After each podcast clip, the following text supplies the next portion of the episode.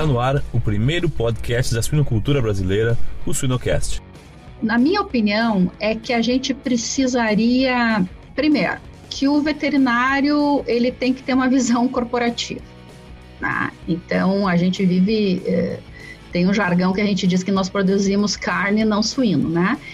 E é interessante isso, que a opinião, se você perguntar para um veterinário do agropecuário qual é o maior problema, o maior problema é aquilo que ele atendeu nos últimos dias. E para o sanitarista do corporativo, o problema é a chegada, né? É, é lá no final, o que, que foi entregue no final, uh, inclusive com o rendimento das unidades. Então, a gente já percebe que tem uma visão diferente. Então, eu acho que tem que ter essa visão mais corporativa de que o resultado final, porque assim, ó, toda condena é um fracasso, né? Siga-nos nas redes sociais e Spotify para ter acesso a conteúdo técnico atual, de qualidade e gratuito.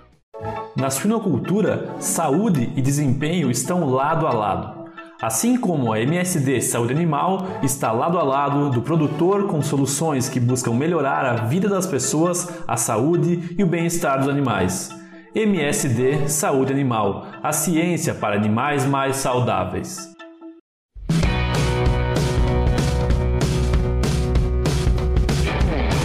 Olá pessoal, eu me chamo Jamil Facim e o Suinocast só é possível através do apoio de empresas inovadoras e que apoiam a educação continuada na suinocultura. MSD Saúde Animal, EveryPig, Fibro, Seva e MS Shippers Paixão pelo Agro. No episódio de hoje, a gente tem a honra de receber a doutora Jalusa Deon Kish, da Embrapa Suínos e Aves. Tudo bem, Jalusa? Tudo bem, Jamil. Tudo bem. E vocês, como estão? Tudo bem, tudo bem. Já de antemão te agradecendo aí pelo teu tempo. Em tempos onde a gente fica muito conectado, com talvez mais demandas, a gente sabe o quanto é concorrido o nosso tempo hoje. Muito obrigado por aceitar o convite do Sinocast estar aqui conosco. É um prazer para mim e eu agradeço aí em nome da Embrapa, em nome do nosso núcleo de pesquisa. Muito obrigado pela oportunidade. Perfeito. Jalusa, antes de a gente entrar no, no, no, tema central aqui da nossa conversa, que é uh, a relação entre doenças e, e, problemas de campo que complicam no frigorífico, poderia nos dar um pouquinho do teu background, assim, como, como que tu chegou até ser a Jalusa de hoje?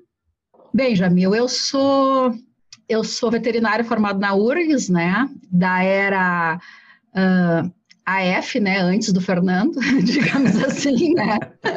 Quando eu me formei, ele estava chegando no Brasil e, e, fui aluna do Ivo e do Davi e estagiária deles, enfim, o professor Ivo me trouxe aqui para a Concórdia depois, porque eu sempre tive a impressão que eu sabia muito pouco, né? Quando eu me formei, eu achava que eu não sabia nada.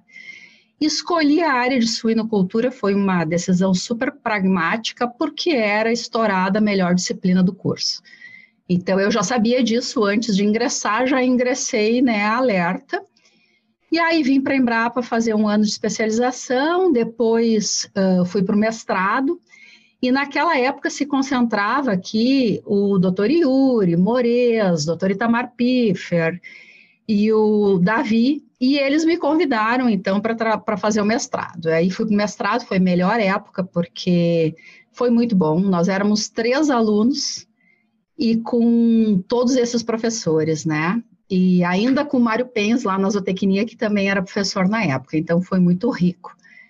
Depois disso, eu fui dar aula na universidade, numa, na Urcamp, em Bagé, com clínica de suínos. Foi uma época bem bacana do ponto de vista de ter que estudar e, e de trabalhar todas as doenças, né? Fiquei quatro anos lá. E aí fui para o doutorado, conheci a doutora Marisa Cardoso, que fez toda a mudança na minha vida, né? Uh, na minha defesa de mestrado. Eu não conhecia ela antes. E a Marisa foi um presente, assim, porque até hoje a gente trabalha junto, ela tem um rigor científico e uma competência muito boa, me ajudou muito. Então a gente faz uma. Um, um, compartilha, assim, características completamente diferentes, né? Eu sou mais do campo, mais da indústria, ela mais com esse aspecto científico, então funcionou. Né? E, então, e durante o doutorado, eu ingressei no doutorado em 2000, abri o concurso na Embrapa. E aí eu conversei com o pessoal, a gente teve a permissão de estudar lá no PG, ao que agradeço até hoje, né? E aí estudamos uns dois meses, fiz o concurso e entrei, fiquei em primeiro lugar, né? E aí o doutor Itamar Piffer estava aposentando e vim para cá. E vim com essa, com esse objetivo de fazer essa interface entre o campo e produção de alimentos seguros.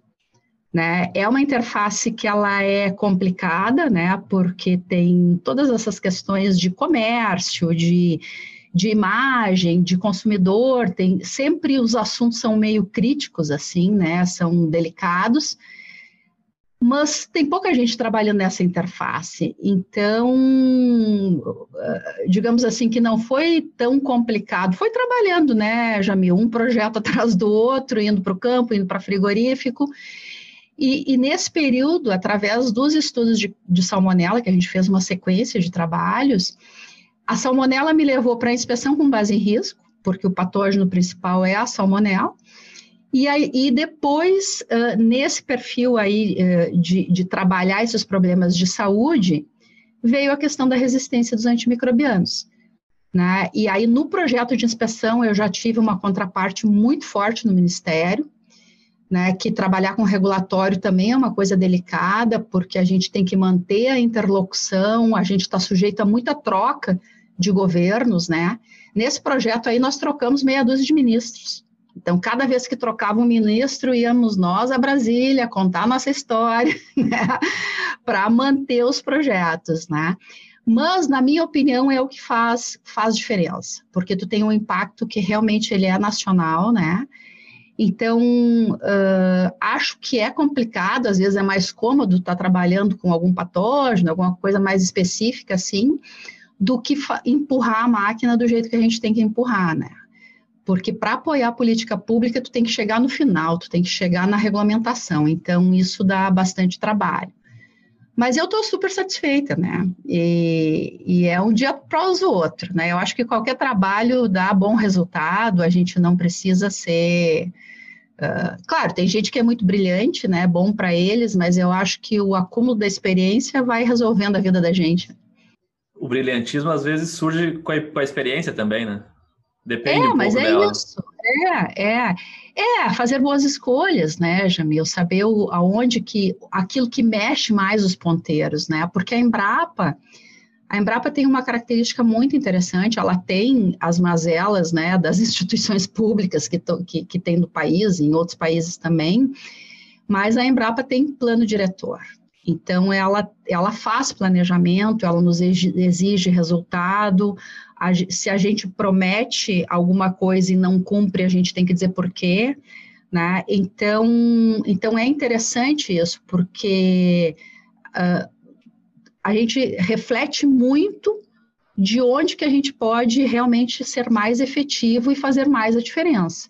Né? Uhum. Né? E eu, particularmente, acho que essa área de apoio a políticas públicas ela é muito importante para o nosso país. E, principalmente, ter alguém que é da produção, né? Um setor que, que eu acho que daí conecta melhor, né? Então, então eu acho que, que a coisa legal do meu trabalho é conseguir ter essa interlocução com o setor e com o regulatório. Né? Legal. É mais ou menos isso.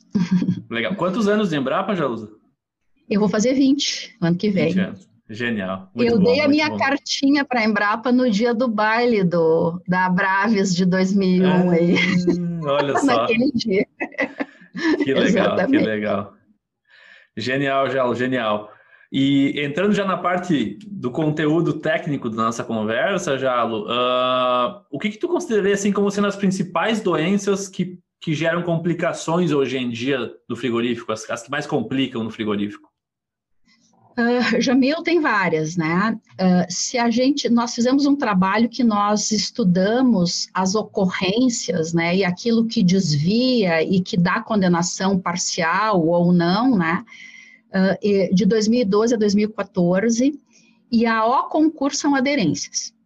Né? Então, 4,5% que, se a gente pensar no, no nosso abate da época, que eram, sei lá, 30 milhões de suínos por ano, esse número é muito alto.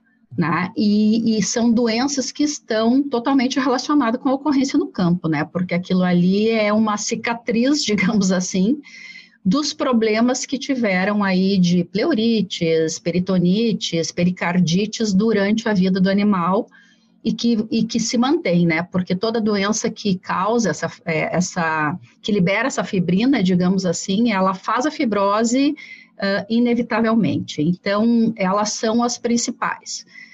Mas aí nós temos outras, né? Nós temos as artrites, nós temos abscessos, abscessos e lesões suporadas somadas, ela dá uma quantidade importante também, né? De 0,7%, eh, 0,8%. Nós temos uma publicação na Embrapa com, com isso, né, que, no detalhe, assim, para cada, cada órgão, com todas as condenações, bem extensiva, que pode ser consultado. Mas, enfim, essa seria lá dentro do frigorífico. Né? Eu, eu gostaria de chamar atenção para o antemortem. Né? O que nos incomodou no antemortem nos últimos tempos foram as lesões uh, de Seneca vírus, né, que são uh, semelhantes com a aftosa, né? Então, nós temos essa questão, né, de, de nós temos uma IN com as doenças notificáveis e nós temos também um regramento para as áreas livres, né? Então, a área livre tem que fazer diagnóstico diferencial. E quem faz o diagnóstico diferencial é o serviço oficial, que é operado pelos estados. E aí a gente já tem diferenças, né? Porque os estados são diferentes, enfim, né? Então, isso foi uma coisa que, no, que em alguns anos atrás complicou bastante, porque se interrompia abate, né? E até ter o diagnóstico, até, digamos assim, uh, descaracterizar a possibilidade de ser aftose. Então, isso criou muito problema. Aqui em Santa Catarina, especialmente, a gente teve bastante problema. E aí, obviamente, dependendo do surto, né, quando isso acontece de uma forma de pandemia, digamos assim, né, uh, tu tem muita demanda, inclusive do serviço oficial. Então, daqui a pouco, tu não tem mais perna para dar conta dessas questões todas, né? E o ano passado teve uma resolução que assinaram juntas a, a, a diretora do DIPOA, a Ana Viana, e o, de, o diretor do Departamento de Saúde Animal, uh, regrando isso, né? mostrando que no momento em que, que o serviço oficial do Estado libera, liberar na granja, fizer auditoria na granja com 30 dias uh, anterior à ocorrência, e, porque daí o estudo que é feito na granja é um estudo epidemiológico, não é só da lesão. Né? Tem outros sintomas, tem febre, tem outras questões em outros animais, enfim. Libera-se o abate. Então, eu acho que depois dessa deliberação do ano passado, as coisas ficaram mais, um pouco mais tranquilas, mas mesmo assim precisa chamar o serviço oficial para fazer essa avaliação, né? Então, e outro aspecto importante são os aspectos tecnológicos de dentro do abate. Né? Então, contaminações, por exemplo, acontecem bastante, porque nós temos, por mais que no Brasil nós temos, nós não temos a velocidade de abate liberada, né? Como, por exemplo, Estados Unidos é liberado. Então, imagina, né? A velocidade que quiser. Então, isso, isso realmente complica bastante. Aqui no Brasil, não, existe regramento para isso, mas mesmo assim são segundos. Então, a possibilidade de ter problema de, de evisceração, por exemplo, rompimento de vísceras, e aí vem a importância do jejum, né? Essas coisas pré-abate que precisam ser, manejo pré-abate que precisa ser bem feito para evitar essas, essas contaminações, né? E a contaminação fecal vai ser um problema porque vai, vai espalhar salmonela, vai uh, violar os programas de autocontrole, então tem uma série de problemas decorrentes disso, né? Então são várias elas, né? Várias várias doenças assim que problemas que que vão complicar lá no abate e que podem ser prevenidos no campo. Já imaginou controlar, predizer e reduzir a mortalidade de creche terminação? Deixe a inteligência artificial da EveryPig impactar positivamente seu sistema. Solicite uma demonstração agora mesmo em www.everypig.co/swinocast. Certo. E, e já, Luci, hoje, por exemplo, usar o exemplo Santa Catarina. Se um lote chega com vesículas no focinho, algumas lesões de coroa de casco, chega no frigorífico assim, o, como que procede? Se vem sem uh, sem a descaracterização pela SIDASC, que é quem faz o nosso, o nosso que é, que é a operação do serviço oficial de saúde animal aqui, vai interromper o abate até vai, vai ter que segregar e vai ter que investigar, vai ter que mandar, coletar material e esse processo todo, uhum. né? Certo, então certo. precisa precisa ser, vir o lote mesmo que seja Seneca vírus, que tenha as lesões, ele precisa vir com esse laudo, digamos assim, do serviço oficial que fe, que olhou a granja e disse que é Seneca, que é compatível com Seneca. Uhum. Não. Eu, até porque isso para todo o Brasil, né? Porque quem deliberou isso foi a, a saúde animal e o DIPOA. Então isso aí é para todo o Brasil, né? Sim, sim. Porque eu conversava com alguns amigos do, lá, lá em Minnesota que eles recebem amostras 24 horas por dia uh, uhum. para descaracterizar a aftosa, né? Para prosseguir com o abate. E é. E, as, e, e, muitos momentos da vida desses meus amigos que estudam lá é, é ficar correndo o teste para poder liberar sim, o abate, né? É. é, é, é isso mesmo. Certo. E que também vai enroscar em infraestrutura de laboratório, né? Exatamente. É, sim, porque imagina. Aí né? começa a aparecer a realidade, né? Os problemas. Né? Sim. E, e, e, a gente, tu falou um pouco, né, de, de jejum e manejo pré-abate. O que, que tu vê que, que o campo mais erra, assim, em relação a todas essas, essas uh, uh, condições que a gente já falou, tanto de uh, pneumonias, pleuresias e até abscessos. O que, que tu vê que o campo hoje tem mais errado, Jalo? Jamil, eu acho, assim, na minha opinião, é que a gente precisaria, primeiro, que o veterinário ele tem que ter uma visão corporativa. Né? Então, a gente vive, é, tem um jargão que a gente diz que nós produzimos carne, não suíno, né? E é interessante isso, que a opinião, se você perguntar para um veterinário do agropecuário qual é o maior problema, o maior problema é aquilo que ele atendeu nos últimos dias. E para o sanitarista do corporativo, o problema é a chegada, né? É, é lá no final, o que, que foi entregue no final, uh, inclusive com o rendimento das unidades. Então, a gente já percebe que tem uma visão diferente. Então, eu acho que tem que ter essa visão mais corporativa de que o resultado final, porque assim, ó, toda condena é um fracasso, né? na minha opinião. É, porque é o suíno mais caro que tem. Ele usou todo o sistema para chegar lá no final e virar um passivo ambiental em muitos casos, né? Porque a questão assim do quanto o quanto custa uh, a condenação ou o aproveitamento condicional, a gente tem até dificuldade de calcular porque depende inclusive do abate, do abatedor. Se tem fábrica, se consegue utilizar esse material ali, ou se tem que mandar adiante, né, a matéria-prima que é desqualificada, enfim, é uma coisa que é complexa. Uh, então, eu acho que a primeira coisa é isso, é a gente se dar conta que tu tem que entregar lá no final uma carcaça que não perdeu nada. Né? E é claro que os sistemas têm falhas, que a gente não vai idealizar, mas nós precisamos minimizar. Né? E talvez uh, o que nós precisamos pensar é num programa sanitário integrado. Porque se tu tem doença respiratória, se tu tem falha de vacinação, por exemplo, nessas doenças aí que, ah, tem vacinação, uma vacina muito cedo, uh, porque quer ajeitar com manejo, tá? Ou tu tens uma doença que ela vai produzir a fibrose porque ela faz a, a serosite.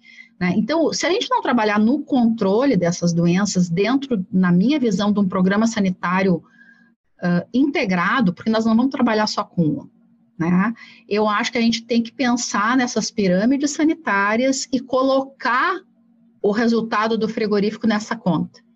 Né? Quem é que vai pagar essa conta? Então, a redução dessa, dessas perdas no frigorífico fazem parte disso. Né?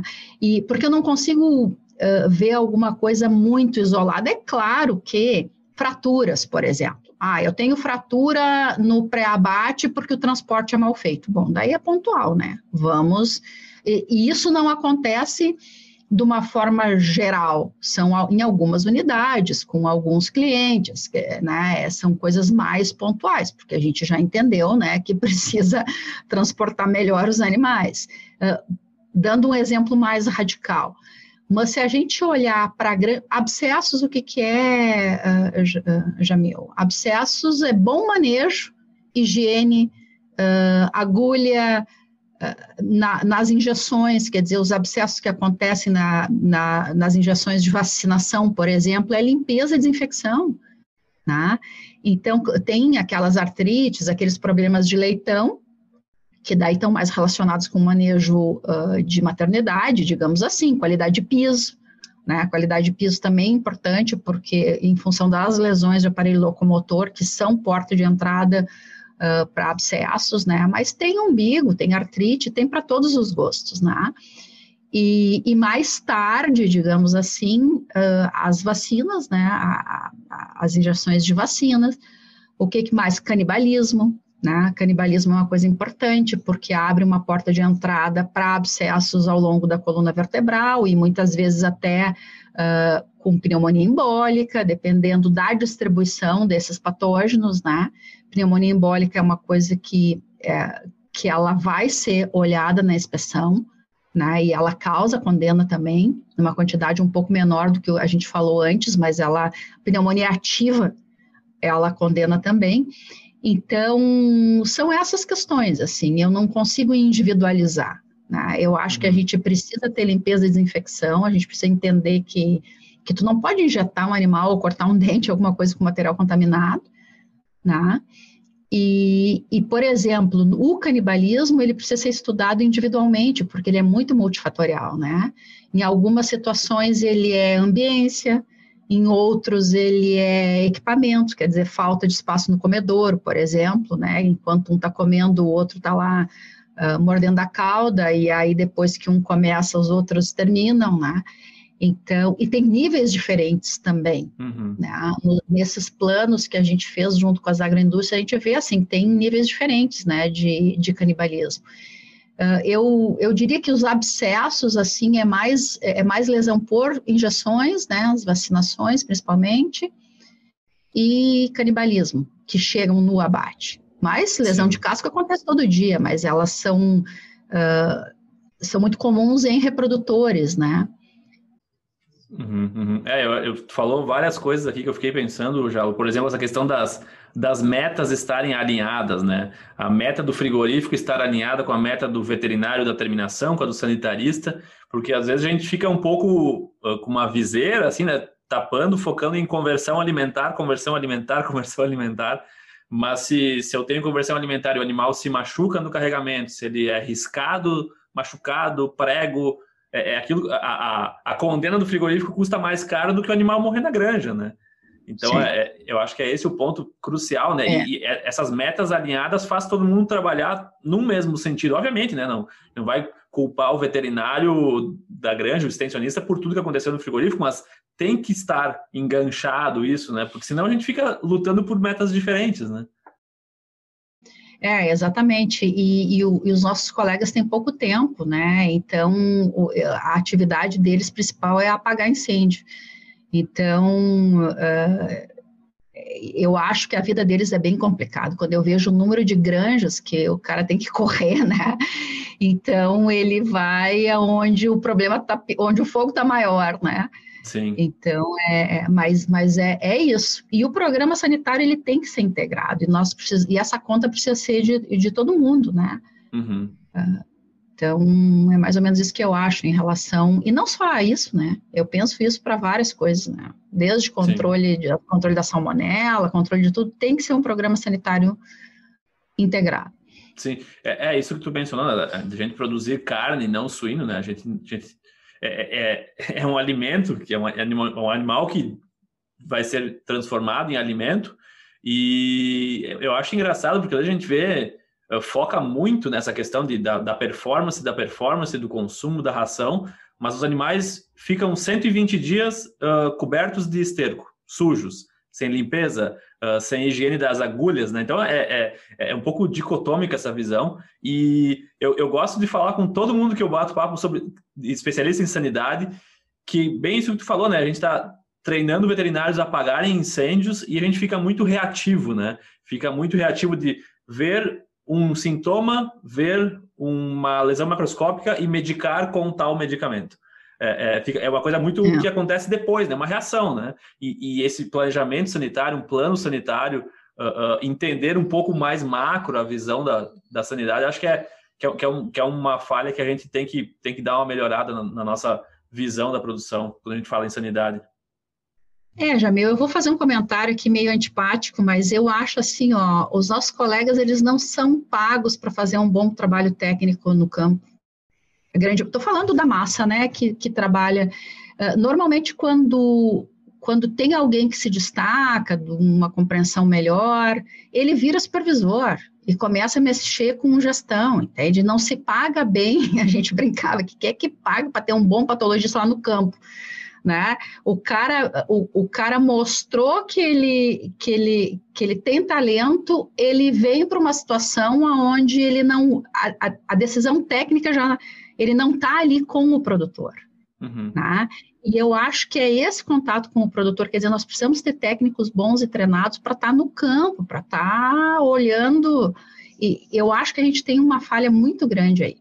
Uhum. Né? É, o cara começa num treinamento, ele já sai, claro que ele sai, porque para ele uh, ganhar como veterinário, ele já precisa estar tá acima, senão ele não consegue ganhar o mínimo, né? Sim. Ou, e, ele, ou ele sai da empresa.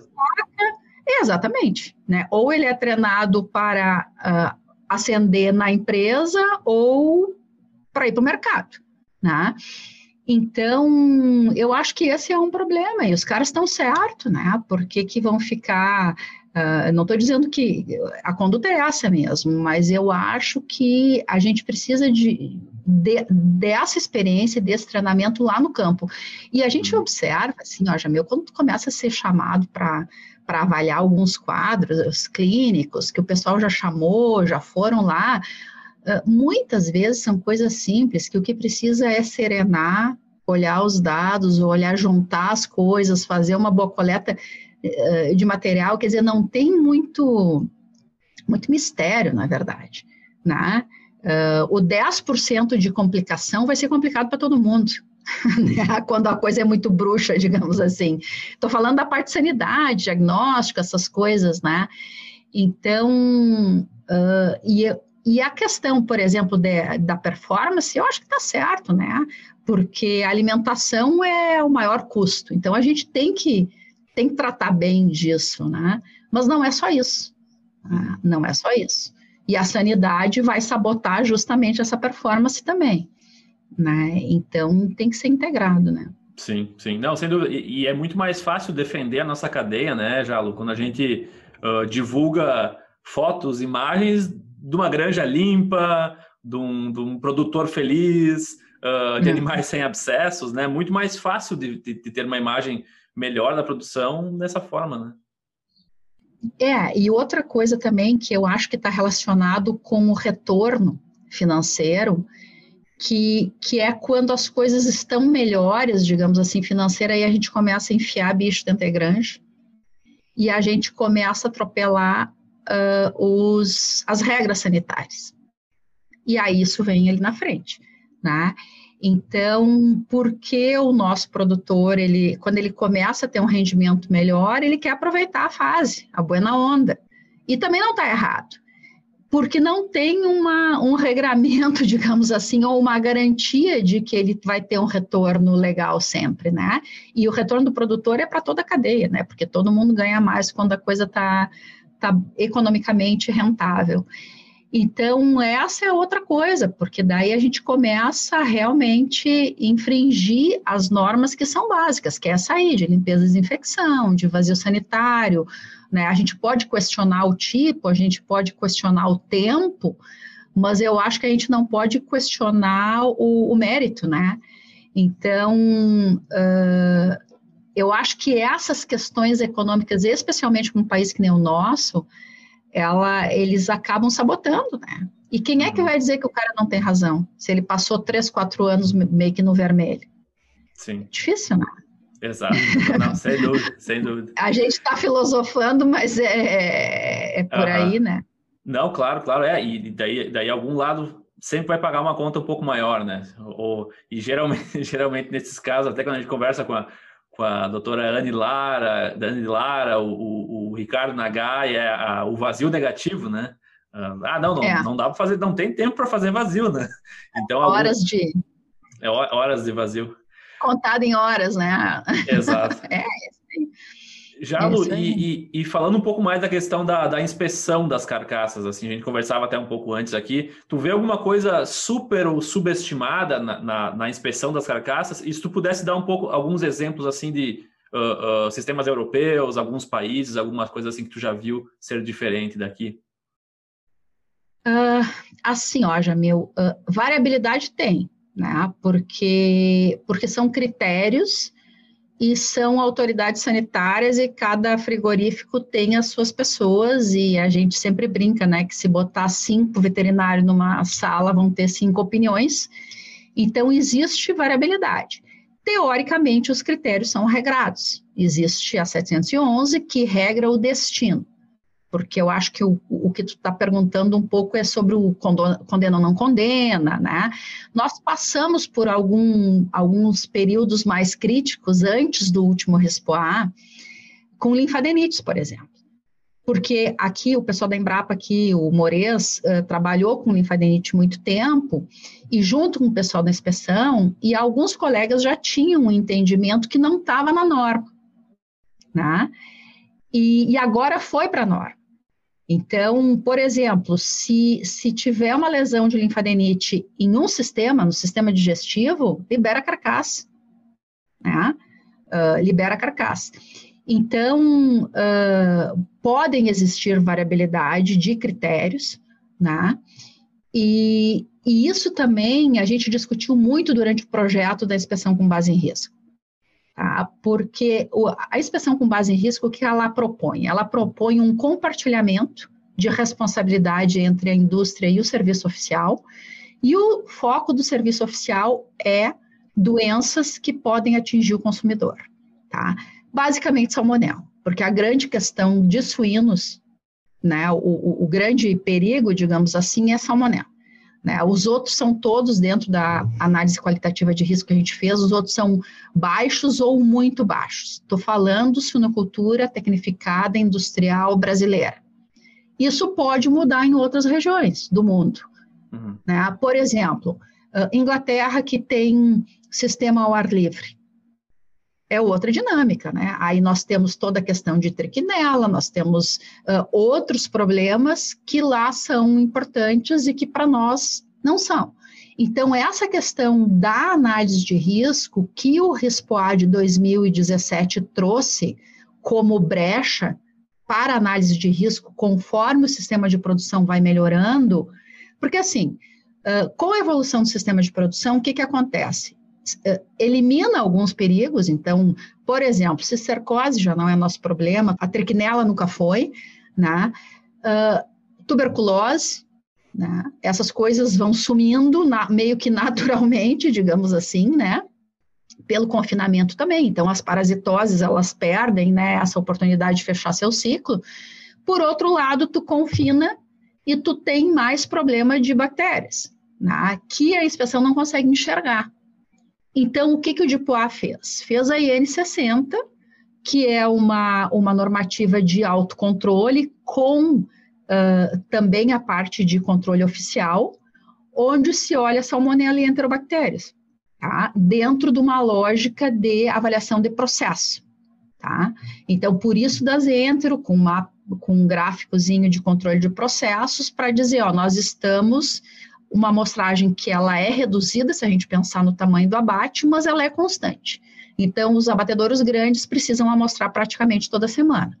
E aí, se violar, vai ter, vão ter algumas discussões, né? Obviamente, vai ter que mostrar um plano, o que está fazendo para melhorar, uh, mas e isso se discute com o CIF. Então, o CIF já começa a olhar para dados, né? Menos do que para lesões.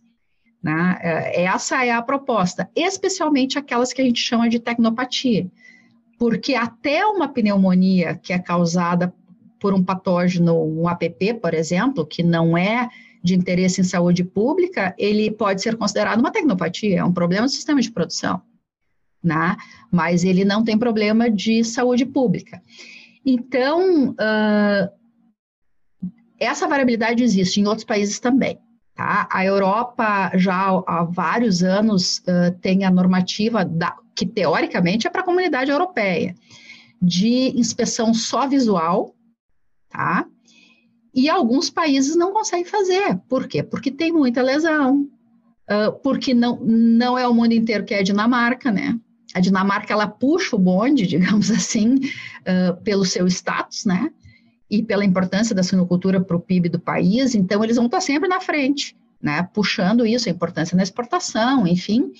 E os outros países, a Holanda chega junto, digamos assim, né, porque também tem a Avion, que é uma grande empresa lá, que o que eles fazem uh, uh, impacta demais, porque a grande maioria do suíno está na, na empresa, né, e a, e a, Alemanha tem diferenças de regiões, regiões de menores, de produtores menores, né, que se adaptam com mais dificuldade, digamos assim, e outros países que, que não conseguem, que botam tanto empecilho que no final da história a inspeção somente visual não aconteceu.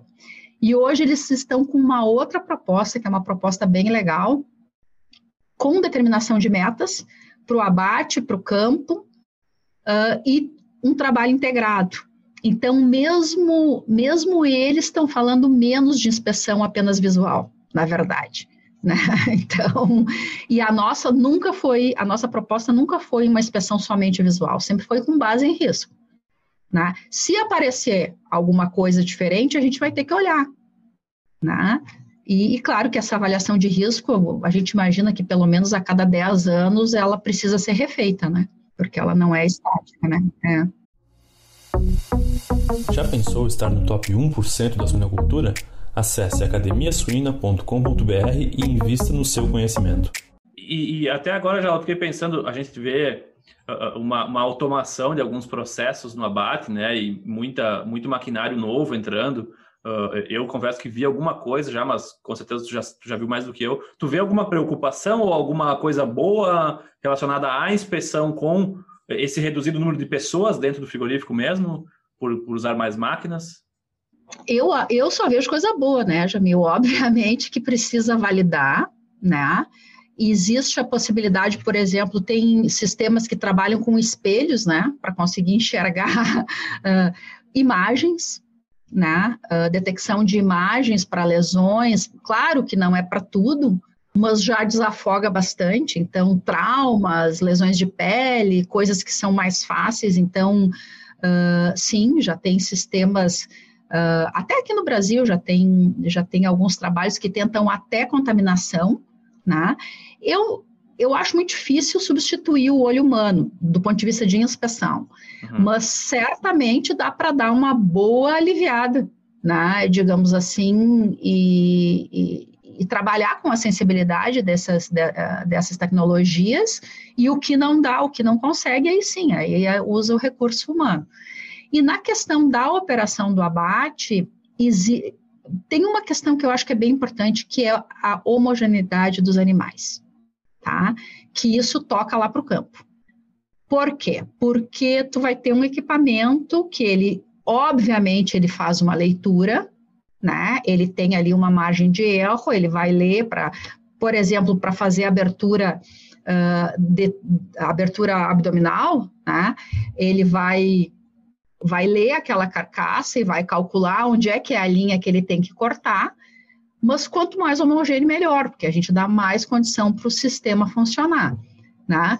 Eh, eu já, já conheci situações onde no começo tinham mais, mais problema, inclusive de rompimento de víscera, mas com o passar do tempo, com o treinamento e com a validação, a coisa tende a melhorar. Né?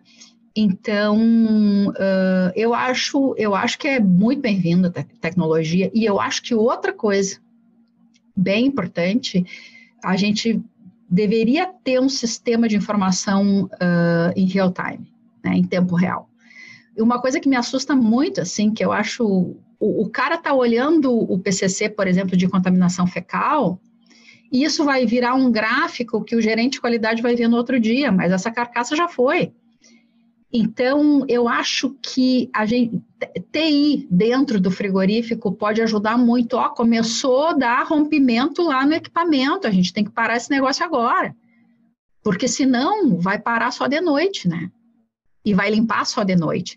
Então, eu acho que tomadas de decisão em cima de sistema de informação dentro do abate uh, seriam bem interessantes também né, nesse grupo aí de, de tecnologia, sem falar no sistema integrado, né, boletim sanitário, junto com uh, SIGCIF, o, o, serviço oficial lá da granja, junto com o federal do frigorífico, né, que tem boletim sanitário, mas é no papel, né, então, uh, essas questões aí a gente tem muito, muito, muito para melhorar.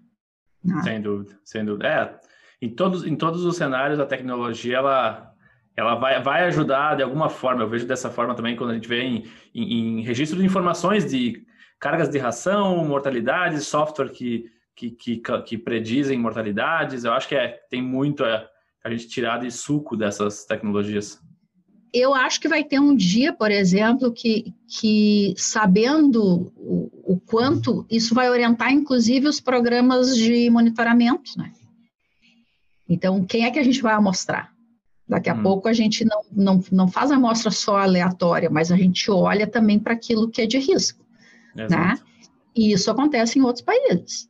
Então, o cara vai olhar se tem resíduo de antibiótico para aquela carcaça que está escrito no boletim que o lote foi medicado, ou que recebeu mais do que uma medicação, ou que teve alguma coisa de doença, uma intercorrência, alguma coisa, né? Uhum, uhum. Então, isso certamente vai ajudar. Para países que são muito exportadores, isso já acontece, né? Porque eles não querem correr o risco. Sim, sim. Não, sem dúvida. É, esse é um ponto, né? Essa questão da, da exportação, ela, felizmente, ela, ela, ela nos guia a, a, uma melhoria, ela nos obriga a algumas melhorias aí importantes. Deixa eu só tocar antes que eu esqueça, né? Essa questão que tu falaste de exportação, essa é outra coisa vinculada as doenças infecciosas na produção. Tá? Se a gente revisar os requisitos internacionais, para vários países, eles exigem assim que o lote seja criado, uh, que o lote não pode ter tido contato com animais com algum, algum processo infeccioso, e, e, muitas vezes não pode nem ter sido abatido. Então, onde é que vai bater uma, um Sêneca? Na certificação internacional. E a certificação internacional é uma coisa que nós todos deveríamos ler. Porque tu olha aquele certificado e tu pensa, pá, será que eu assino esse negócio? Sabe? É um bom exercício de do que, que a gente está assinando, né? Então, essa questão das doenças, de surtos de doenças infecciosas, elas impactam inclusive para quem tu está vendendo, né? Porque daqui a pouco, é o seguinte, se, se for se for abatido, vai ter que armazenar esse negócio em um local diferente, ou daqui a pouco o abate daquele dia não pode ser liberado, não será liberado para exportação para país X. Então, a coisa, a onda vai, né? Sim, sim, sem dúvida, sem dúvida. E, e, e já tu falou um pouco de antibióticos aí, né? O que, que tu, tu vê alguma relação assim acontecendo com essa, com essa, não digo nem tendência, mas já presença de, de de antibióticos, uso de antibióticos em, não digo em massa, mas agora a gente está medicando mais injetável ou vai estar tá, tá medicando mais na água por estar tirando da ração. Uh, uma relação entre isso e problemas que possam surgir no frigorífico? Olha, Jamila, quando a gente usa muito antibiótico é porque a gente tem muita doença, né? Então eu acho que essa já é uma, digamos, uma sugestão meio direta, assim, né? Ah, claro que existe, na minha opinião, existe uma diferença uh, entre programas mais generalizados em função de logística, né, especialmente os infeed, né, os narração, quer dizer, uh, existe todo um investimento de fábrica de ração para poder medicar, e existe toda uma logística para um número de granjas grande. Então, dependendo daquilo que acontece na região, se estabelece um programa de medicação e aquelas granjas que não têm o problema vão receber também, porque estão naquela, naquele escopo, né? E que esse é um questionamento bem grande dessa questão de uso consciente, uso prudente, enfim, né? Uh, então, essa a, a, primeira coisa seria isso, quer dizer, estamos usando muito antibiótico, talvez porque o nosso programa integrado sanitário lá precisa melhorar. Né? Nós temos as questões, obviamente, de, de resíduo, né? que eu particularmente acho que, que a gente maneja bem, né? Existem violações, se a gente entrar no, no site lá do Plano Nacional de Controles de Resíduos e Contaminantes, aparece lá por ano em suínos, mas eu, eu me arrisco a dizer que é uma violação baixa. Não sei se eu estou acostumado com violações de salmonela e coisa que é sempre a rodo, né? Então aquilo ali me parece que é um número relativamente baixo. E, obviamente, a indústria tem as políticas para prevenir isso. Né? Uh, essa é outra questão. Uh, acho que, daí se a gente for come, começar a diminuir aí o negócio, por exemplo, nos injetáveis, tu corre risco de ter problema de, de abscesso ou coisa assim, né? E penso que nós vamos chegar um dia num sistema de informação integrado que a utilização na granja pode impactar na amostragem. Então, tu tem mais risco de ter de ter uma violação, porque tu faz uma amostragem que não é aleatória, tu faz uma amostragem induzida. Que isso isso pode fazer parte de um programa. Quando tu tem baixa violação, tu começa a apertar o sistema de amostragem para aparecer. Né? Então, uh, isso se faz em humanos o tempo todo, né? Para várias doenças, enfim. Então, isso seria até um avanço no programa. Uh, mas, assim, outras questões mais diretas de detecção, eu não consigo enxergar, a não ser essa parte uh, secundária, digamos, ou indireta, né? Uhum. Do que, que representa o, o uso, o uso massivo, enfim, né? para encerrar esse assunto, eu acho que não o antimicrobiano, mas a resistência, aí nós estamos falando de outra coisa. Que aí nós estamos falando de bactérias isoladas de carcaça de suínos portadoras de, de genes de resistência ou resistentes. Né? Vocês viram, eu acho que eu até encaminhei para o grupo aí do, do pessoal da URGS, que nós já estamos com um plano de vigilância que vai começar com as amostras de salmonela da IN60 em suínos, né? Em aves já tem os bancos de, de, de micro-organismos já tem mais tempo, mas os de suínos são mais recentes, e de bovinos são de 2018.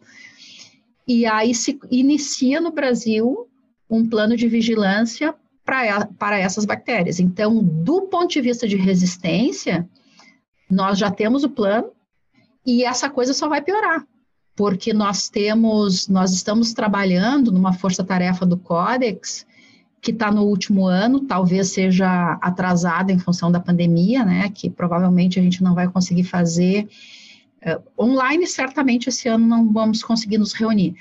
Mas são dois, uh, dois guias, um para controle, que é uma coisa que, que é técnico, que não tem lá grandes novidades, né? E o outro que é de vigilância. E aí a vigilância ativa, inclusive no ambiente de granjas. Uhum.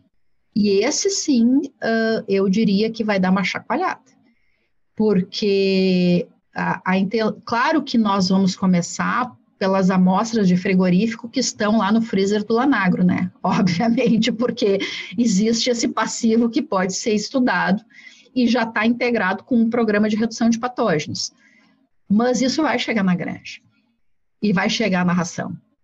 Né? Então, uh, e, e, eu acho assim, ó, que nos cinco anos nós, estará, nós estaremos tendo que mostrar uh, vigilância e resistência. E isso me apavora, sabe, Jamil? Porque tu tirar o antibiótico da ração, tu não ter resíduo, é só tu, tu cumpriu a regra. Agora, a resistência a gente precisa combinar com as bactérias, né? E, e tem muito, muito mecanismo de resistência, de co-seleção, muito plasmídio que carrega junto o gene para tetraciclina e a gente faz 10 anos que não usa tetra e continua, mas usa uma doxy que está no mesmo pacote, entende? Porque as, esse negócio, ele é complexo. E às vezes tu não tem um gene específico, mas tu tem uma bomba de fluxo que está fazendo essa resistência e tu não consegue enxergar.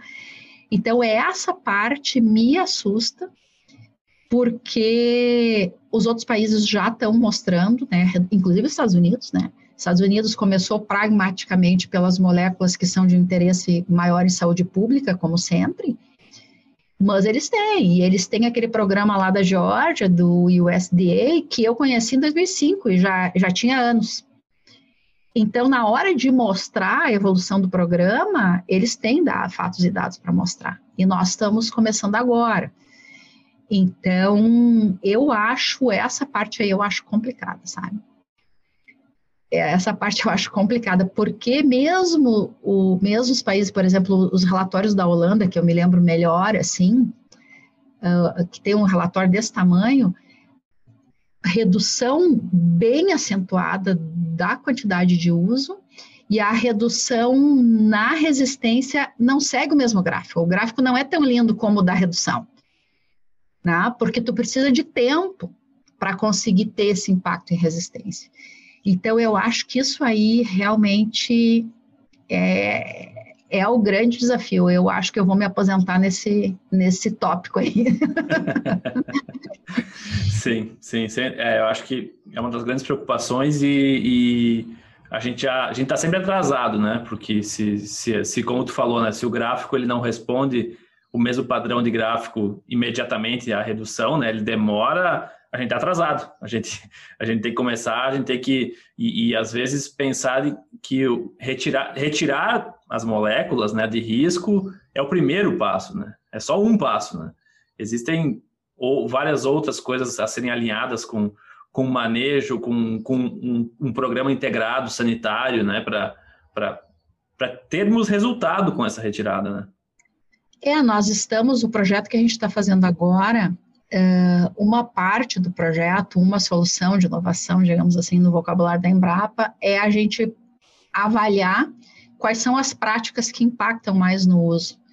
Então, tomara que a gente consiga ter isso. Então, nós vamos estudar diferentes práticas, nós estamos com uma adesão super boa da agroindústria, né, que é realmente, né, onde tem o volume da produção, e a nossa, um dos objetivos é esse, é a gente dizer, ó, aqui onde tem origem única, o uso é muito menor do que onde tem múltiplas origens, por exemplo. Né? E tentar, inclusive, ter um, uma avaliação econômica disso. Então, porque as estratégias também são diferentes, né? Se o negócio dá prejuízo, tem que ter uma estratégia para forçar a acontecer diferente do que aquilo que dá lucro, né? Então, por é exemplo, a idade de desmame aumentou 28 dias, tá, mas 28 dias melhora muitas coisas na granja. Então, não é uma coisa difícil de convencer fazer, né? Então, uma parte, a metade do projeto tem essa, essa abordagem, né? Uhum. De identificar as práticas, medir e, e, tentar fazer essa avaliação, pelo menos para ter uma classificação econômica, se isso dá prejuízo ou não para o produtor, digamos uhum. assim. E aí vem programas de vacinação, biosseguridade, né? E forte a parte de biosseguridade interna, uh, que é redução de, de pressão de contaminação, e é isso que tem que fazer. Essas pirâmides têm que pensar nisso também, né, Jamil? Ele faz parte desse dessa coisa toda de e que quebra muito paradigma, né? Porque a produção em sítios, do jeito que a gente faz, juntando animais de várias origens, é muito complicado. E a formação de pirâmides é um grande desafio, né? E a gente espera que ela se pague, né? Sim. Por muitas sim. contas, inclusive essa da redução do antimicrobianos. Uhum. Jalo, eu Fiquei muito feliz com, com todas as informações que tu compartilhou aqui conosco. Se, se a gente entrasse, então, nessa, nessa, nesse papo da, da resistência e procurar estratégias de manejo, acho que daria, daria mais umas duas horas tranquilamente. A gente sempre faz duas perguntas para os nossos entrevistados quando termina a parte técnica. A primeira é, uh, eu queria que tu me recomendasse dois livros, um relacionado à suinocultura, e esse eu acho que eu já sei qual vai ser, e um não relacionado à suinocultura. Ai, meu Deus, eu acho que no não relacionado talvez eu vá de Sapiens, que eu acho que é um bom livro, né? E eu que gosto de realidade, né? Uh, e relacionado à sinocultura, eu acho que a grande bíblia é o Disease of Swine, né? Porque ele te dá uma abrangência muito grande, né? Eu brinco com meus alunos aqui, eu digo, ó, vão lendo isso aqui que vocês estão na frente, né? Eu acho que seria o Disease of Swine. Eu não sei se eu não, não elegeria um outro. Especificamente, sim, né? Então, sim. por exemplo, na parte, quando a gente vai falar de alguns patógenos, a gente tem umas coisas muito interessantes, assim, de coisas específicas, né? De enterobactérias, por exemplo, tem um uh, molecular de, de coli, salmonella, que é espetacular também. Mas eu acho, assim, para a suinocultura, eu acho que o disease manda bem. Uhum, perfeito. Eu, eu, imaginava que era esse. Uh, é. e, e, e Jalo, a última, o que que tu ainda tem vontade de fazer na vida? Ai, cara, eu adoraria que meu marido fosse fazer um pós-doc e eu ficasse e eu na Europa e eu ficasse por conta para passear e, e desse essa oportunidade para o nosso pequeno, né? Uh, acho que é isso. Eu amo viajar, já meu. Acho assim o meu o meu sonho de eu tenho que estar tá mais ou menos com duas férias organizadas na minha vida, né? A próxima e a outra para conseguir ter gás e estar tá feliz, né? Eu acho muito legal essa coisa e gosto de ficar a tempo, né? Não gosto de viagem curta. Então, esse essa é a parte que eu curto. E qualquer tipo de viagem me agrada. Eu gosto de turismo urbano, rural, de natureza, histórico, né? E de arte também. Então, assim, eu acho que é isso que me, isso me fascina bastante, assim, né? E, e agora eu sou mãe velha, né? Já meu, tive meu filho com 45 anos, então uh, tem coisas muito boas nisso, né? Já tem uh, algumas vantagens, algumas desvantagens. Eu acho que ele me faz, eu, me, eu, eu, sou obrigada a ser um pouco mais jovem, né, do que eu poderia ser, porque ele demanda isso, mas tem muitas coisas relacionadas com a formação dele, né, do caráter, assim, que, que eu acho legal, né, a questão de experiências, ele está muito parceiro, dorme em cima de mala sem problema, sabe? Fica um mês fora e não tem uma gripe, não tem uh, um cocô mole, sabe?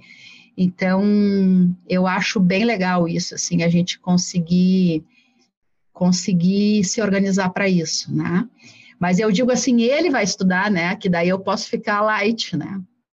Porque todas as experiências que eu tive até hoje foram muito raladas, né? Uh, normalmente com muito mais trabalho do que tempo. Sim. Então foram muito boas, mas assim, para ampliar um pouco, né? A gente fica muito careta, né? Estudando muito, trabalhando muito. Então, um, um ano sabático sem trabalhar ia ser muito legal. Mas Sem eu não dúvida. sei se isso é possível, não. eu, eu vou cobrar do teu marido para que ele escute esse episódio. Já. É, ele sabe, não, ele sabe disso. Eu digo, ó, cara, eu vou ser cozinheira e tu vai ralar, né? E, é, mas é, essa seria uma, uma boa. Muito bom, muito bom. Jalusa Deon Kish, muito obrigado pelo teu tempo, pelos conhecimentos. A gente aqui te agradece, toda, toda a nossa equipe do Sinocast agradece a tua presença. Ok, Jamil, um grande abraço para vocês, se cuidem. E estou com saudade da gente se encontrar, né, e poder se divertir um pouco também, né. Um, um evento sem palestras também, isso é uma coisa legal, né? Ser bom. tá bom? Nota então, 10, tá, muito obrigado. Mais e contem conosco, a gente está aqui para ajudar o setor. Show Essa de bola. é a nossa, a nossa meta. Tá bom? Obrigado, Jalo. Tudo de bom. Um abraço.